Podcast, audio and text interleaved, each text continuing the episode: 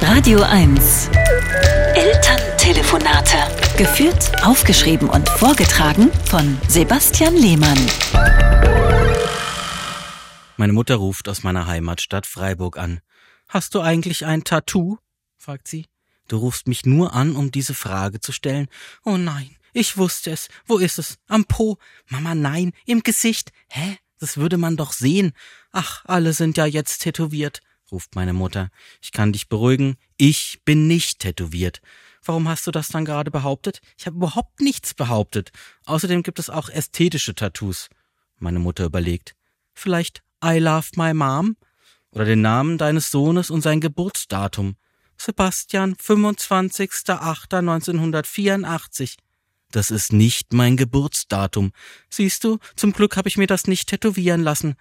Papa könnte sich auch deinen Namen tätowieren lassen, schlage ich vor. Aber ein Tattoo ist doch für die Ewigkeit. Ihr seid ja auch schon ewig verheiratet. Nicht ewig, erst 47 Jahre. Tattoos sind nicht unbedingt für die Ewigkeit, sage ich. Johnny Depp hat sich zum Beispiel, als er mit Viona Ryder zusammen war, Viona Forever tätowieren lassen. Inzwischen sind sie schon lange nicht mehr zusammen und seinen Körper ziert jetzt der Schriftzug Vino Forever.